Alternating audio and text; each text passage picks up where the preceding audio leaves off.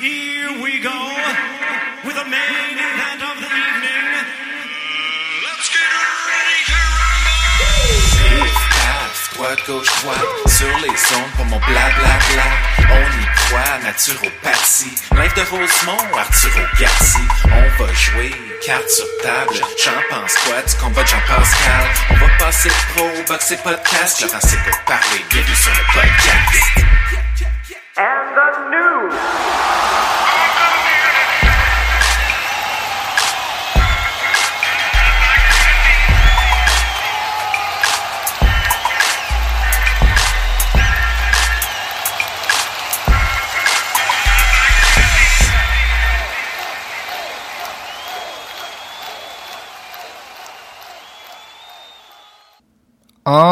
En direct d'une cuisine de Rosemont, Montréal, c'est l'épisode numéro 94 de ton podcast préféré, Laurent s'écoute parler, le meilleur podcast au Canada dans les dernières semaines. Chez les hommes de 18-35 ans habitant à Rosemont et ayant choisi la boxe comme sport préféré. Donc, on parle quand même d'un d'un podcast assez niché. Euh, côté personnel, toujours le début de, mon podcast, mon podcast est assez facile au niveau de la structure. Je parle de moi pendant les sept premières minutes pour créer une émotion avec la personne au bout, pour que vous sentiez que je suis accessible et disponible pour créer de la fidélité dans les cotes d'écoute. Ensuite, on passe aux choses sérieuses et les choses sérieuses seront nombreuses cette semaine. Je vais essayer de faire un podcast de 45 minutes, mais je pourrais vous en faire un de plus de 4 heures. C'est juste que je m'écouterais euh, vraiment parler. Euh, grosse semaine, je suis en vacances, donc euh, qu'est-ce qu'on fait en vacances? J'écoute tous les matchs de la NFL. Moi, là, il y a deux affaires que j'aime dans la vie. Euh, la première, m'évacher, puis la deuxième, me reposer. Fait que, qu'est-ce que je fais, c'est que je m'écrase et j'écoute la NFL. De toute manière, mon côté religieux sort le dimanche où je décide d'en faire le moins possible pour remercier le Créateur.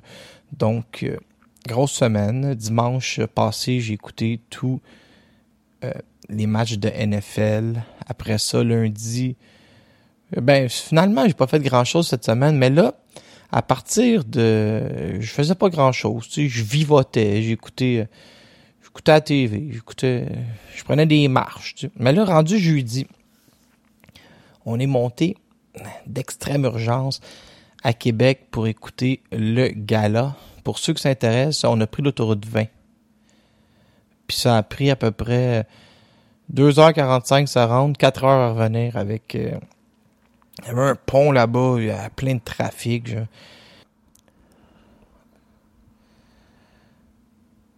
Ça, il y avait du trafic. Fait que là, j'ai, j'ai capoté là-bas. Puis, ben, finalement, on a fini par, euh, par revenir. Euh, Québec, pas désagréable comme endroit. Quand même, euh, c'est assez beau en bordure du centre Vidéotron. Euh, ne comptez pas sur moi pour devenir un, complotiste, mais euh, c'était assez fou au centre Vidéotron. Il y avait beaucoup de sécurité, il y avait beaucoup de gens de la police et il y avait, ça c'était incroyable, il y avait des gens cachés dans les sections qui dénonçaient ceux que le masque est en dessous du nez. Comme admettons, euh, je sais pas, mon bon ami Régent Tremblay baissait son masque un peu pour respirer pendant qu'il était assis dans la zone des journalistes et là, le téléphone sonnait du côté de Eye of the Tiger. Ouais, monsieur Tremblay, il y a le masque en dessous du nez, allez le chercher. Fait que, allez le chercher, allez l'aviser. Fait que ça, c'était un peu, euh, c'était un peu sérieux. Du côté de Camille et Stéphane, il nous, il nous reçoit toujours avec la grande classe. Il m'a payé une excellente lasagne dans le public, donc j'étais heureux. Je suis monté à Québec avec un de mes amis et on s'était organisé un voyage gratuit. Donc, euh, j'avais euh, gagné un concours pour avoir un billet gratuit pour euh, mon ami Max et notre hôte là-bas, Monsieur Martin Laporte, qui nous a reçus de main de maître chez lui. Nous avait fait chacun une chambre Il avait préparé une légère consommation pour goûter. Un petit déjeuner, un lit confortable. Je dis, j'ai adoré euh, ma visite à Québec et c'était parfait. On avait le gîte gratuit, les billets gratuits. Il fallait juste payer l'essence parce que vous le savez, je suis tel, moi je suis un peu cheap là. J'ai une amie qui pourrait le confirmer. Je suis tellement cheap que je donne des petits surnoms à mes 20 dollars dans mon portefeuille pour vous dire à quel point je dépense pas souvent. J'ai une petite relation avec mes 20 pièces. Donc c'est à peu près ça. On est allé à Québec là-bas. euh, On a mangé au Ikea. Vous allez dire il y a de la haute gastronomie puis tu vas manger au Ikea. Vous commencez à comprendre quel genre d'être humain simple que je suis.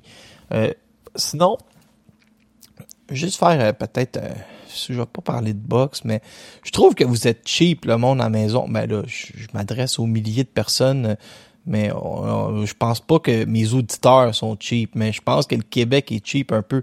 Tu sais, le gars-là, il est gratuit à TVA Sport.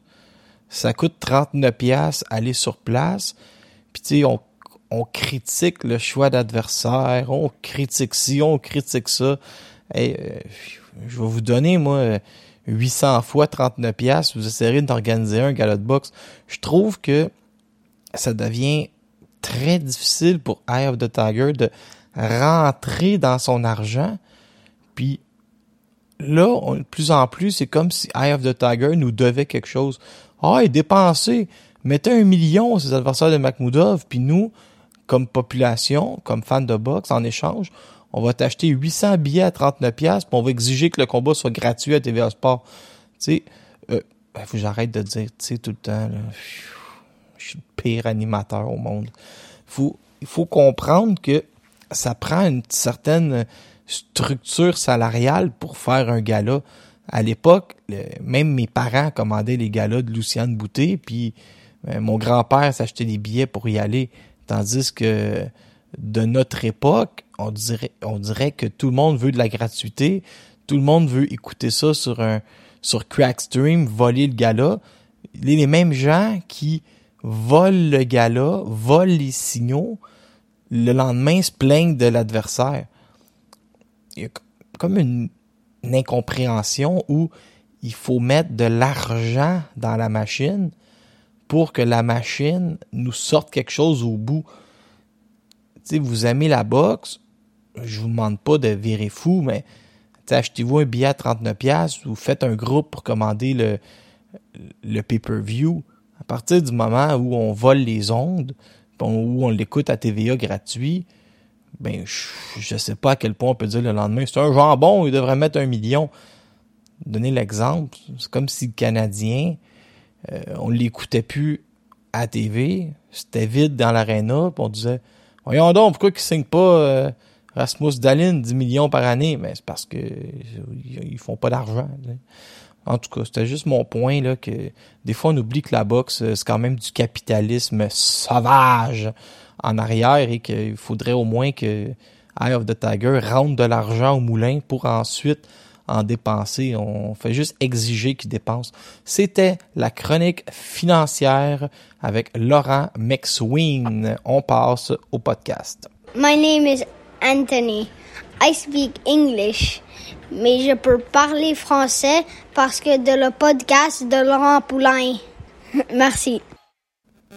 Alexander Usyk a vaincu hier Anthony Joshua et j'ai capoté ben raide. Premièrement, pour vous donner un peu l'idée, Usyk était négligé à 3 contre 1. Bon. Comment qu'on en vient à ce combat-là, c'est que Deontay Wilder sort des clauses euh, d'avocat, des clauses de loi, pour dire que il y a un combat obligatoire contre Tyson Fury. Tyson Fury ne peut pas en aucun temps affronter quelqu'un d'autre que lui.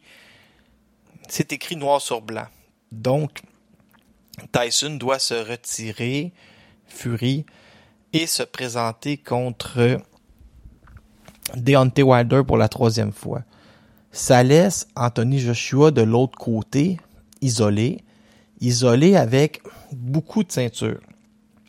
Mais la manière que ça fonctionne, vous le savez que la IBF, si ma mémoire est bonne, non, la WBO ici euh, force la main parce que la manière que la WBO fonctionne, quand tu es champion de la WBO et que tu te diriges dans une autre division de poids, écoutez bien la technicalité. Quand tu es champion de la WBO, que tu abandonnes ton titre et que tu t'en vas dans la division supérieure ou inférieure, la WBO te place automatiquement champion, euh, aspirant obligatoire. C'est la clause sur laquelle se reposait Alexander Usyk pour monter chez les lourds. Il dit, je vais monter chez les lourds et je vais tout de suite gagner le gros lot à affronter Joshua parce que le fait que je suis champion à 200 me garantit un combat de championnat du monde chez les poids lourds. C'est une façon de faire. C'est intéressant. Façon de faire, si vous m'avez bien entendu, pourrait servir à Oscar Rivas un jour, si jamais il unifie des titres. On verra. On n'est pas, on traversera le pont rendu à la rivière. Donc, euh, du côté de Usyk, il va disputer un combat, euh, juste le mot-clé, c'est parfait? Il est, il est juste, il est juste parfait. Il lance sa main droite, le jab, revient avec sa main arrière. Il lance des combinaisons. Il était euh, particulièrement hargneux, particulièrement combatif. En aucun temps, il s'est dit, euh, il s'est jamais fait faire mal vraiment. Il a jamais permis à, à Joshua de s'installer en combinaison. Il cassait les combinaisons. Il continuait à être agressif. Il continuait à mettre de la pression, même s'il avait une certaine avance. Il été, il été très bagarreur, euh, malgré le fait que c'est un, c'est réellement un scientifique euh, de la boxe. Il est resté euh, bagarreur, il est resté violent. sais, il a pas, pas donné nécessairement la chance à, à Joshua de, s'installer jamais. Puis les deux en avaient beaucoup parlé que ça, allait devenir une guerre de conditionnement. Et il faut admettre que Usyk était très bien euh, conditionné. Qui moi j'avais, j'avais pour vrai j'avais 7 rondes à 5, mais tu sais des rondes vraiment claires. Puis des fois, ça c'est peut-être une mauvaise habitude, mais des fois si j'ai les trois premiers rondes à à Usyk, sans dire que je vais chercher à en donner un à Joshua, moindrement que Joshua fait bien dans un round qui pourrait paraître serré, j'aurais tendance à donner rapidement le, le dire le round. Tu sais, il dit, oh, il va mieux. Je donne un round, je vais pas tomber chauvin, puis je sais que ça existe pas vraiment des 120-108 en boxe. Je, ça, c'est impressionnant. Tout de suite après le, combat, Joshua a sorti sa clause de revanche obligatoire. Donc, on va avoir une revanche. Ça, je vais vous en parler aussi tantôt. Donc, on parle de juges de 117, 112, 116, 112 et 115, 113. Il demeure champion. Mais il demeure, il obtient les titres de championnat du monde qui appartenaient, ceux qui appartenaient à Anthony Joshua. Ce que je veux vous dire qui est vraiment exceptionnel, là, puis j'ai pas nommé les titres, vous allez comprendre. Je veux vous parler de cet animal-là différent de Usyk. Premièrement, vous le savez, il a gagné les Jeux olympiques, éliminant au travers un certain Arthur Beterbiev. On parle des Olympiques de... En 2008, il va perdre les Olympiques en finale contre la légende Clemente Rousseau. Et ensuite, en 2012, il va gagner les Olympiques de Londres. Il va battre, tenez-vous bien, il va battre Arthur Beterbiev, Tervel Poulev et Clemente Rousseau. Fiche amateur de 335 victoires, 15 défaites. Ensuite, il va aller en série mondiale de boxe où il va finir 6-0 avec les Ottomans d'Ukraine. Mais là, ce que je veux vous dire, c'est ça. Euh, il va passer chez les poids lourds, là, il va monter euh, tranquillement, pas vite. Euh, il va battre des boxeurs moins connus, comme Daniel Brewer. Il va passer pro contre Philippe Romero. Il va affronter Epifano Mendoza. Là, il boxe certains boxeurs. Il va mettre la main sur un titre euh, euh, mineur de la WBO pour se placer. Et là, là, à la lutte, il y avait des box- il y avait des, des lutteurs qui s'appelaient les Road Warriors. On est dans une époque où les boxeurs, vont s'attacher à un domicile, puis on voit souvent ça, un champion allemand qui passe 13 ans en Allemagne. Regardez bien, dans le monde actuel où les champions, vous savez c'est quoi, une décision locale, on l'a vécu souvent, ici, puis on l'a vécu en Allemagne, puis en Angleterre. Regardez ce que Usyk va faire d'exceptionnel. Il va mettre la main sur le titre WBO en Pologne chez Christophe Glowacki. Première ceinture qu'il va chercher dans le domicile de l'adversaire. Encore plus difficile. Il va défendre ce titre-là contre Tabizo Mchunu. Et ensuite, il va le défendre contre Michael Hunter. Je sais pas si vous le savez, là, mais Michael Hunter, il est dans le top 10 chez les poids lourds présentement. C'est une énorme victoire. Ensuite, il va défendre son titre de la WBO en Allemagne chez Marco Hock. Il va aller mettre la main sur le titre de la WBC en Lettonie chez Méris Bredis. Il va mettre la main sur le titre de la, w, de la IBF et là, il va gagner il va gagner la WBC en Lettonie. Il va rajouter le titre de la IBF. C'est ça. Je suis mêlé moi-même. Euh, en Russie contre Murat Gassiev. Ensuite, il va se diriger chez Tony Bellew en Angleterre pour ramasser les titres WBA, WBC, IBF, WBO et Ring Magazine. Là, il nettoie tout. Je pense qu'il avait offert un combat à Tony Bellew où Tony Bellew avait un titre, en tout cas, je ne sais plus. Il va passer chez les professionnels aux États-Unis où il va battre Chaz Witherspoon. Il va aller en Angleterre battre Derek Chisora et il va gagner le titre. Il va gagner les titres poids lourd WBA, IBF, WBO en Angleterre contre Anthony Joshua. Imaginez, là, il a gagné sept titres dans deux divisions de poids dans sept pays appartenant à l'étranger, au boxeur, mais au boxeur qui était champion. Il est allé chercher tous ses titres à l'étranger. Il a pas un, il a signé avec les Klitschko, puis les Klitschko, je sais pas, ils en ont pas d'argent aux appels d'offres. Fait qu'il y a personne, mais là maintenant il est avec Eddie Hearn, il y a de l'argent, mais Eddie Hearn il favorise, euh, il favorisait Joshua. Là. Fait qu'il y a personne qui est allé aider Usyk. Il a fait tout ça à l'étranger, puis tout avec le personnage, tu sais, les yeux, il a l'air d'un il a l'air d'un moyen crackpot, là. C'est ça que je voulais vous dire. Tu quel phénomène d'aller chercher toutes ces victoires-là à l'étranger, gaucher, plus petit, avec le père de Lomachenko, avec euh, Ross Amber. Euh, je suis impressionné, là. Il a fait une partie de ça avec James Alir Bashir avant de passer avec euh, le père de Lomachenko. Je capote ben raide. Je suis même à me demander, je sais pas si on...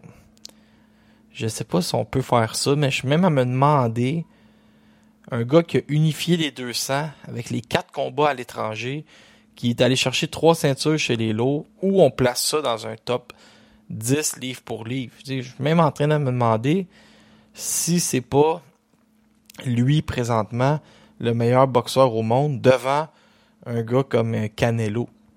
Je pense qu'on peut on peut s'obstiner. Parce que le fait qu'il l'a fait à l'étranger, le fait qu'il soit...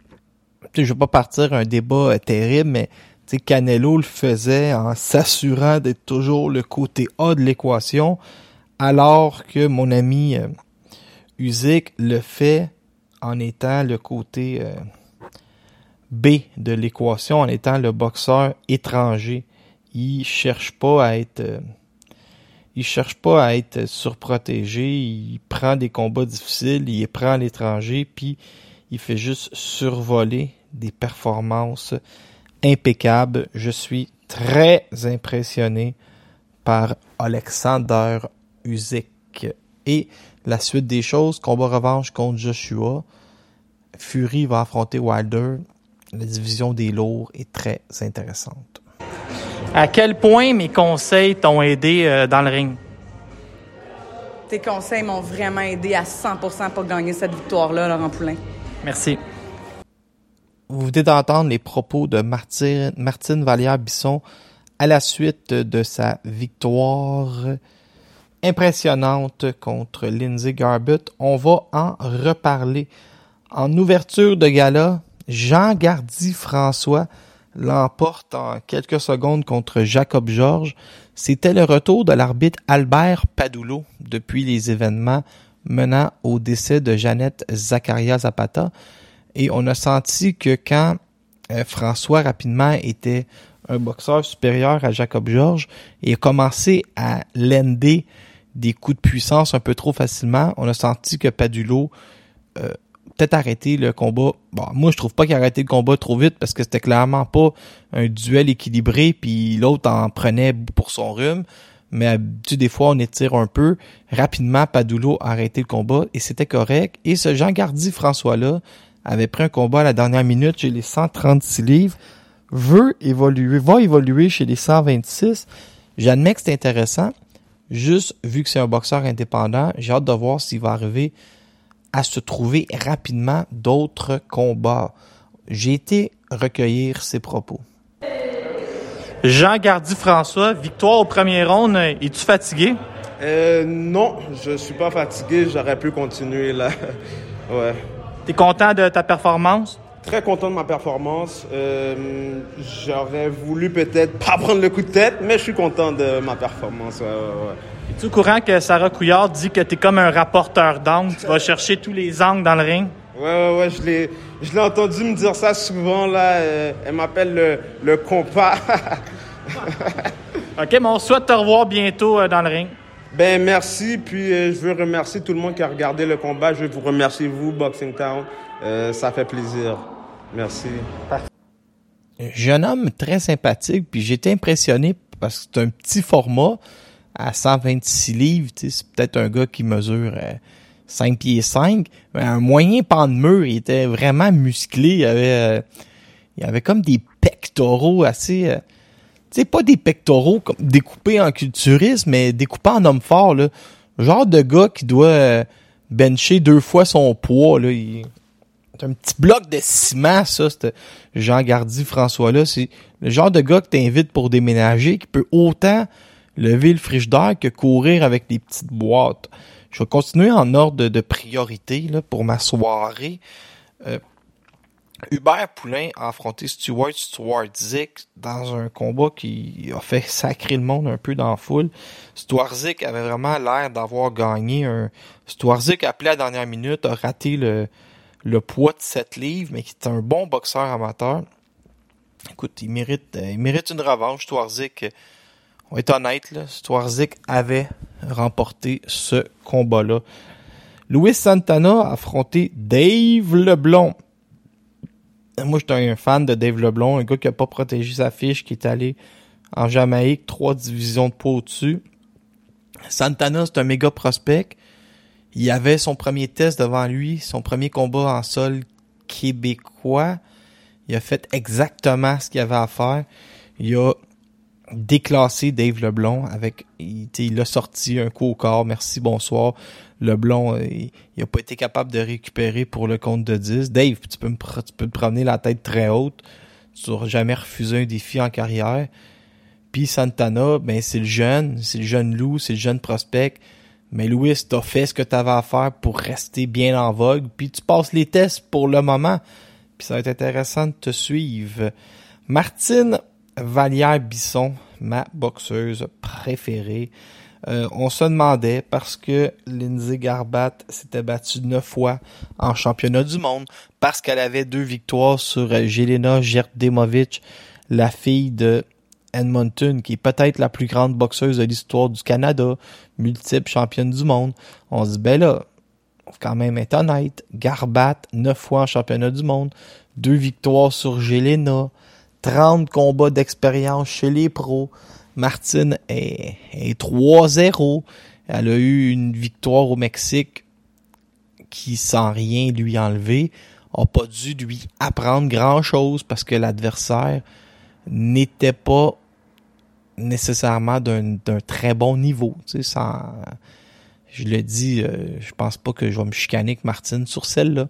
Fait que Martine, en plus, elle reçoit l'appel à la dernière minute. Ce qu'il faut comprendre, c'est que, mais ça a été euh, ébruité sur le Instagram de de Brie Halling, on en a parlé. Brie Halling avait le combat contre Lindsay Garbat. Mais la régie, qui est maintenant pointilleuse, a vu que Brie Halling n'avait pas de combat chez les amateurs. Elle s'est battue en Muay. Et ses deux premières victoires en boxe comptent pas vraiment parce que c'était des, ben, ils comptent, on va pas y enlever, mais c'était pas des duels d'un énorme niveau. Fait que la régie, qui est maintenant très pointilleuse, a fait, non, tu vas pas affronter une fille qui a 30 combats pro, incluant ses combats en MMA, puis qui s'est battue neuf fois en championnat du monde. Il y a un déséquilibre au niveau de l'expérience. Et là, Eve de Tiger, vous, vous, avez vu, là, il y a eu des désistements. Euh, Butler, Drolet, Thibault, Baudouin, Gaumont, ils sont fait pogner. Ils ne pouvaient pas faire un gala à quatre combats non plus. Ils ont essayé de sauver ça vite. Ils ont ramassé Jean-Gardy François. Il y avait un adversaire à Vancouver. Après ça, il fallait continuer. Et là, il l'avait déjà, Garbat. Ils ont appelé Martine. Martine, c'est l'extrême dernière minute. Je sais pas si vous avez vu, dans les trois premières rondes, Martine a survole Lindsay Garbat. Avec un camp d'entraînement de 10 semaines, Martine aurait survolé à un niveau encore peut-être un petit peu plus d'énergie. Puis il y a comme eu un petit moment au quatrième round où elle perd un peu ses jambes. Elle, elle Martine l'a expliqué en disant que elle avait voulu augmenter le pace des trois premiers rounds, puis elle s'est déjouée elle-même un peu. Mais, tu sais, moi, je crois qu'avec un camp d'entraînement de 10 semaines, une coupe de poids, mais mettons 8 semaines ou 6 semaines, ou juste 4 semaines, ça aurait été déjà mieux que 15 jours. Euh, peut-être que l'énergie aurait été plus présente, elle aurait encore fait mieux. Puis là, c'est une performance, là, c'est un 9 sur 10. Je pense qu'elle aurait pu faire un 10 sur 10 avec un camp d'entraînement. On a vu de la science. On a vu, moi j'aime ça dire ça, là, on a vu Martin Germain en fille. Tu sais, Martin Germain, quand il se bat, puis c'est la même chose pour Martine, il y a un petit côté, euh, c'est moi le scientifique ici, la scientifique. Martine, elle monte sur le ring avec un sarrau blanc. Elle contrôle les angles, elle contrôle la distance, elle jab avec sa main avant, qui est sa, qui est sa main droite. c'est compliqué pour l'adversaire. Tu sais, des fois, là, les gauchers, ils vont plus travailler en main arrière parce que c'est la. On va dire souvent que quand tu affrontes un gaucher, c'est ta main droite, ta main arrière, qui, qui est le, punch le plus important pour annuler euh, l'effet gaucher. Si tu commences à rentrer ta main arrière sur le gaucher, il, il va se compliquer la vie. Mais Martine, elle, c'est comme le meilleur des deux mondes. Elle est gauchère, elle a la claque, mais elle travaille derrière son jab. Fait que là, on dit toujours qu'il faut travailler derrière son jab, mais en plus, là, il vient de l'autre main. Fait que c'est compliqué. Mais elle, tu sais, elle a bien fait ça. Les combinaisons. Puis quand Garbat, elle voulait comme trop s'approcher, elle payait le prix. Martine avait tout le temps comme le coup, le, elle avait la précision de son bord. Elle avait, euh, sans dire la puissance, parce qu'on n'a pas vu on n'a pas vu Garbat se faire euh, ébranler, mais ça, c'est la boxe féminine 6 x 2. sais, ça fait 12 minutes de combat. Les KO, souvent, vont venir plus tard que 12 minutes, mais on n'a pas vu Garbat euh, ébranler ou en difficulté, mais on l'a vu clairement être dominé. Puis ça, c'est parfait. Puis j'espère, parce que là, quand on voit ça, c'est certain que là, Eye of the Tiger a dit qu'il voulait pas nécessairement faire de galop au Québec, sauf un. Big avec leur boxeur à eux, avec avant la fin des mesures sanitaires qui s'étirent, parce que c'est trop compliqué. On va aller à l'étranger. Mais est-ce que le fait, posez-vous la question, tu peux toujours tout virer positif quand tu es positif dans la vie. Est-ce que le fait que Martine soit indépendante, si Martine t'a signé Eye of the Tiger, puis qui se disait euh, OK, nous, on va à l'étranger. Probablement qu'il il a ferait boxer. Mais là, elle est indépendante. Elle a créé certains contacts pour se battre aux États-Unis ou au Mexique sans nécessairement se mettre en faillite. J'ai l'impression que bien géré, avec Dougie Bernèche, qui a cette expérience-là avec Arash Ousmani. Il avait monté à des hauts sommets sans que Arash ait un promoteur euh, canadien. Il l'avait envoyé jusqu'à un, un aspirant numéro un où ça avait fini d'un combat nul injuste pour Arash Ousmani. J'ai l'impression que le bon vieux Dougie, avec ses contacts, Martine, avec le fait qu'elle a l'année longue en shape, elle vient de vous le prouver, elle n'en refusera pas de combat. L'impression qu'on pourrait être surpris que Martine pourrait se rebattre en novembre, en décembre ou en janvier. Rapidement se rebattre en avril ou en, mai. Aller chercher, mettons, trois victoires dans les huit prochains mois. Et là, on se levait un matin. Elle va être aspirante numéro 4 à la couronne de l'IBF. Puis là, tout le monde va allumer que c'est une fille exceptionnelle, un être humain d'exception, puis qu'elle mérite sa chance. Fait que c'est ça que je lui souhaite, moi, c'est vraiment d'être capable de se battre trois fois par année, de pas se ramasser avec euh, une inactivité d'un an ou deux. Ça, ce serait catastrophique. C'est de tout de suite d'avoir d'avoir euh, d'être sorti de ce combat-là sans blessure, de prendre son deux semaines pour se reposer, de retourner au gymnase, de retourner travailler sa table à dessin, de se trouver un combat avant Noël. C'est ça que je vais lui souhaiter. Et de rester actif et d'aller au bout de ses rêves. On parle de quelqu'un. On parle d'un être humain d'exception ici. Bravo, Martine. Christian Billy l'emporte sur Ronnie Landetta. Et il faut admettre que, tu sais, Landetta n'était jamais allé au tapis. Là, j'ai goût de dire, ah, c'est merveilleux, Mbili, le premier à l'arrêter. Il- Landetta est 65e au monde après la défaite. Euh, je vais y aller de manière conservatrice. Je suis super content pour Mbili. C'est un gros statement sur Landetta. Landetta était appelé à la dernière minute. Faut relativiser euh, l'exploit, entre guillemets. Mais ça va bien pour Mbili. Mais là, vous voyez, ce gars-là, Landetta, c'est 65e au monde. Ça va être de fermer le gap, là. Tu sais, Eye of the Tiger, sans dire qu'ils font venir un boxeur classé pour MBD, là. Parce qu'on dirait que les boxeurs classés, faut que je les oublie, là. Ils sont jamais classés, ceux qui viennent contre nos gars. Nos gars. Je parle dans une des quatre associations top 15. Je sais pas qu'est-ce qui se passe avec la boxe, mais avant, on était capable d'amener le numéro 8 affronter nos gars. Maintenant, il faut que j'accepte, c'est jamais des gars classés. Bon, j'espère qu'on va trouver euh, un numéro 52 à quelque part pour au moins fermer le gap entre 65 et 52. Sinon, excellente performance d'Embili que j'ai rencontré. Je savais que Christian Billy, moi, ma question est simple. T'es prêt pour euh, n'importe qui à 168 livres? Exact, on est prêt à n'importe qui, on est prêt à prendre n'importe qui, on est prêt à donner le spectacle, on est vraiment très prêt. Donc, on, je suis en train de parler avec un futur champion du monde. Exactement, c'est exactement ça. On s'en Merci. dans l'univers-là. La grande finale a duré euh, trois minutes avec Arslanbek Makhmoudov. Et là, j'aimerais qu'on relativise un peu tout ça. Chez les poids lourds, euh, le problème, là, c'est peut-être que on nous l'a vendu très gros. Mais moi, là, que Makhmoudov, pour le mettre, admettons, là, je vous l'ai dit, Usyk a trois des ceintures, Joshua une clause de revanche obligatoire, il y a six mois pour obtenir sa, reva- sa revanche. Ça nous mène au mois de mars l'année prochaine. Donc, ben, Usyk affrontera pas Makhmoudov entre-temps, je vous l'annonce. Donc, on a six mois. De l'autre côté, Wilder et Fury vont s'affronter.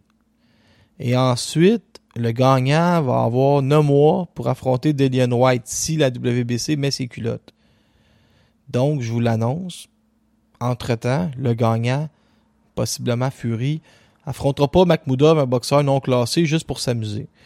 Donc, on est pris dans un gap de temps de minimum 9 mois où il n'y en a pas, mais 9 mois. Mais s'ils se battent dans 6 mois, calculer un autre 6 mois. Fait, mais admettons, on va faire un beau chiffron. Pour un an, il n'aura pas sa chance, Makhmoudov, en championnat du monde. Donc, moi, je serais pas fâché, puis c'est ça qu'il va falloir que vous acceptiez, que Makhmoudov affronte quatre autres boxeurs un peu louches en un an. Quand je parle de un peu louche, il faut absolument aller trouver des gars qui peuvent faire des rondes. J'ai soumis une liste de boxeurs euh, Russes, Ukrainiens, Kazakhs qui sont jamais tombés. Sergei Kuzmin, Jun- euh, 15-2, un Russe jamais visité le tapis. Junior Fa, le dernier à avoir battu Makhmoudov. S'il y a une télé américaine qui peut embarquer, Makhmoudov Fa, ce serait incroyable. Fa avait dansé pendant cinq rondes autour de Makhmoudov aux séries mondiales de boxe. Andrei Rudenko, jamais visité le tapis, cinq combats. Brown, Fury, Povetkin, Kabayel, Zhang, jamais visité le tapis. Euh, euh, Audrey Fedosov vient de battre un méga prospect de l'école russe de 3-0. Un gars tough. J'aimerais ça voir ce, genre d'adversaire-là. Mais ceux qui pensent que le prochain combat de Makhmoudov va être un- contre un top 5 euh, au centre Vidéotron, en pleine mesure sanitaire, avec de la police qui check si on a un masque, avec le 800 payants, parce que ça s'est pas très vendu cette semaine à Québec. Calmez-vous. À son 30e combat, Wilder envoyait à l'urgence Sergei Liakovic, qui est le 16e combat de Simon Kane. Il n'y a pas de... Les amis, il n'y a pas de stress. Les quatre ceintures sont monopolisées. Dans le temps comme dans le temps. Ils, ont mis 130 000 pour Arcand Tepper. Ils vont probablement en mettre 200 pour un des gars que j'ai nommé. Makhmoudov va probablement l'arrêter au 7, 8e, 6e, va être le premier à les arrêter. Il va faire ses petits statements. Il va prendre l'expérience en gymnase. Calmez-vous. Arrêtez de d'être comme des serpents, ces médias sociaux. Makhmoudov il est meilleur que Simon Kane. Ben oui. Vous l'aimez pas, Simon Kane, ça vous appartient. On n'est pas obligé de choisir c'est qui le meilleur entre Makhmoudov et Simon Kane, puis s'entretuer sa place publique. Moi, je suis bien à l'aise que les deux mènent leur petite carrière. Et Makhmoudov, attendez-vous à ce que on le garde actif avec trois combats en six mois. Il n'y aura pas de top 5 mondial. Il va peut-être avoir des vieilles gloires. On va continuer à faire la promo autour du cogneur. Et je pense que c'est correct comme ça. Les gens à la maison, calmez-vous. Vous êtes bien trop violents, ces médias sociaux. Je suis présentement en direct avec Alexis, le plus jeune fan du podcast. Laurent s'écoute parler. Euh, c'est quand que tu écoutes le podcast? Euh, ben, admettons, quand je vais à l'école tout seul dans le métro, j'aime bien écouter le podcast de Laurent parce que il parle de boxe, il donne des bonnes informations, puis euh, juste à l'écouter, tu peux connaître tout sur la boxe. Merci. Laurent s'écoute parler, le podcast des jeunes. Chronique internationale.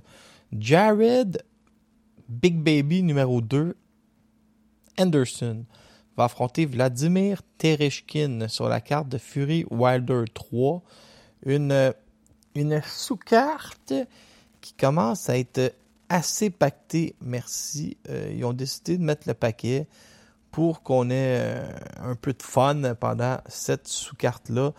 Le 9 octobre prochain sur ESPN et Fox Pay-Per-View. Euh, sinon, euh, là, on va tomber vraiment, euh, justement, ça je voulais vous parler, on va tomber vraiment en mode Wilder Fury 3. Wilder va essayer de nous convaincre que c'est un nouveau Wilder pour le 9 octobre prochain. Redigbo a lu toutes les critiques sur l'Internet et, ben, pas lui, là, mais la commission de Phoenix.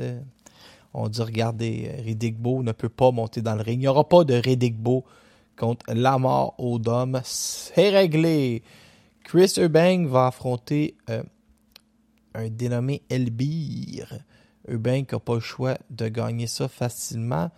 Sur la même carte, David Avanesian contre Liam Taylor. Ça, ça va être, euh, ça va être intéressant. J'ai déjà hâte. Tout le monde en parle. Marie-Pierre Hull sera présente dimanche soir. J'ai hâte de t'entendre, Marie-Pierre. Et nous t'aimons au podcast Laurent s'écoute parler. Saúl Canelo Alvarez et Caleb Plante se sont échangés des taloches. C'est pas intelligent, il aurait pu se blesser, mais j'admets que ça l'a moussé mon envie de voir le combat quand même. Ça y a fini qu'une scratch en dessous du nez. Caleb Plante. Je trouve ça drôle qu'Anthony Joshua signé un, une, extension de contrat deux jours avant de perdre contre Usyk. Il a vraiment bien dealé sa valeur. Le 9 octobre prochain, toujours en sous de Fury contre Wilder. Marcelo Coceres contre Edgar Berlanga. On continue de pousser euh, Berlanga gros comme le bras. Sinon, est-ce que j'avais d'autres nouvelles à Internet? Je vous répète que je vais toujours dans ma tête. Fait que là, j'ouvre des tiroirs et là, dans ma tête, j'ouvre mes tiroirs, je regarde l'international. Matthew m'a signé un contrat à long terme avec Connor Bean. Ça, c'était dans mes dossiers. Mickey Garcia va affronter Sandor Martin. Et c'est la première fois que je vois ça. Euh, un de mes boxeurs préférés, Anthony No Digit Yegit, a écrit pour, euh, sur Internet pour dire J'ai affronté Sandor Martin, il est venu chez moi, j'ai bénéficié d'une décision locale. Faites attention, cet homme-là est, très, un, un très bon boxeur. C'est rare qu'un un boxeur va admettre qu'il a bénéficié d'une décision locale. C'est que Anthony No Digit Yegit est un intellectuel qui parle huit langues. Et lui, probablement, qui n'a pas eu peur de syntoniser, euh, synthétiser sa propre opinion. Très intéressant. Otto Wallin était en discussion pour affronter Simon Kane en sous-carte de Dillian White versus quelqu'un. Et ce qui est arrivé, c'est que finalement, c'est Otto Wallin, celui qui avait fait mal paraître Fury puis qui l'avait coupé à, 54 euh, endroits différents d'en face. ça avait pris 54 points de suture, je pense, pour recoudre Fury. Mais c'est Wallin qui a obtenu combat contre White. Ce qui a sorti Simon Kane de l'équation contre Wallin. Mais j'ai vraiment l'impression que vu que Simon Kane est tombé 23e sur BoxRec, je ne sais pas comment, que Simon Kane sera bientôt en Angleterre sur une carte. Probablement contre euh, Allen Babic, le sauvage, ou Dempsey McCann pour un titre euh, britannique. Surveillez Simon avant la fin de l'année, je vous l'aurai annoncé. Fait c'est ça, Dazone, pour s'assurer que vous continuez à payer vos 23 pièces. Ils ont affronté, ils ont annoncé euh, Mickey Garcia contre Sandor Martin le 16 octobre. Dillian White contre Otto Wallin le 30 octobre et Joseph Parker contre Derek Chichara 2 le 18 décembre. Ça, c'était vraiment un truc pour que vous continuiez à payer. Méris Bredis va affronter Arthur Mann pour le titre de la IBF des 200 livres en Lettonie. J'adore euh, ce spécimen. Un boxeur que personne connaissait, là, Danielito Zorilla, a passé le KO à Pablo César Cano. Ça, c'est impressionnant. Il va falloir surveiller Zorilla dans les années à venir. Emmanuel Navarrete va affronter Joad Gonzalez le 15 octobre prochain à San Diego. Teofimo Lopez et Cambozo sont rendus à leur sixième date. Ils vont se battre finalement lundi le 4 octobre. De plus en plus, on veut faire des galas de boxe en semaine à une heure raisonnable de 7h30 puis ramasser ramasser un peu tout. Euh, mais un peu comme, euh, comme le football à 8h30 ou le Canadien à 7h. Là. On, va, on va partir la carte, puis à 8h30, c'est la finale. Puis là, là, les gens les gens vont écouter ça en fou. C'était les combats à l'international. On n'a pas le choix. Hein. Tu peux pas avoir un podcast sérieux euh, sans parler des nouvelles à l'international. Sinon, ça, ça fait pas trop sérieux. Les combats de la semaine prochaine, donc, euh, on se dirige, euh, on se dirige, les amis, au mois d'octobre. Parce que présentement, on est le 26 septembre. Et là, si on se pitch la semaine prochaine, ça nous amène au, je pense, le 2 octobre. Greg Baker va affronter Deon Washington à Dallas jeudi soir. Je ne sais pas si c'est télévisé, mais comme je vous dis, j'adore ces petits galas de boxe en semaine qui me redonnent le goût de. Ben, le goût de, finir ma semaine de travail. Tu sais, on dirait que j'ai comme un fixe de boxe. Puis là, je suis correct pour euh, faire mon temps. Vendredi prochain, Raimondo Beltran va affronter Edgar Ramirez dans une carte en Arizona. J'aimerais ça être millionnaire pour aller voir toutes ces cartes-là. les cartes qui ont des fois pas trop rapport euh, dans le sud euh, des États-Unis. Fait, que c'est ça la fin de semaine prochaine. Tu sais, je voudrais bien euh, vous inventer des combats, mais c'est une fin de semaine assez tranquille. Miguel Vasquez, qu'on a vu 50 fois ici, va se battre contre Oliver Perez au Mexique. Oliver Flores au Mexique, je, je sais pas. Ça un prospect, ce jeune Flores. Et j'ai beau fouiller dans ma mémoire, si j'enlève le combat de Chris Eubank contre Sven Elbir, David Avanesian contre Liam Taylor, Jamal, lui, un bon nom, Jamal Ledoux contre German Brown, ça fait le tour des galas de la semaine prochaine. Ça fait aussi le tour de ton podcast préféré, le podcast Laurent s'écoute parler.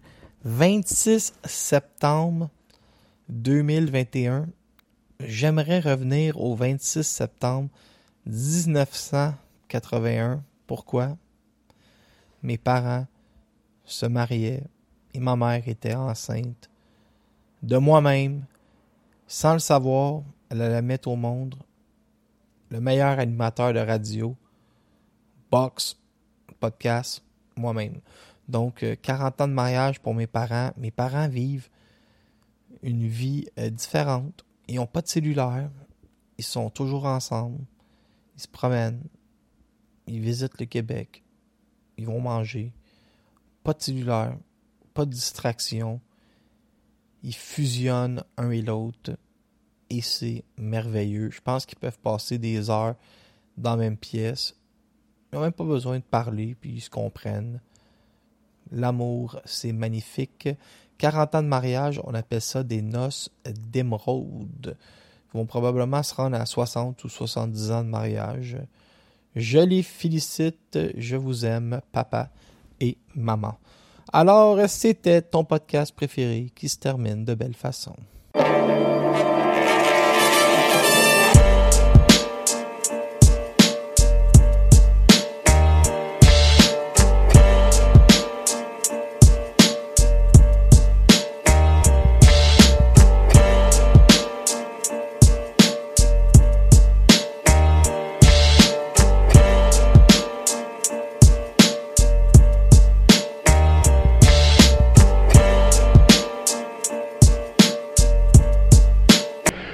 85, c'est moi, Tarzan Tyler. Tarzan, la bottine Tyler, qui va rire de vous autres, les Québécois, le monde de la ville de Québec.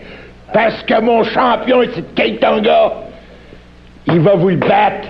Il va le battre comme un tapis. Votre équipe Martel, votre petit Québécois, votre petit gars de la ville de Québec que vous aimez tant.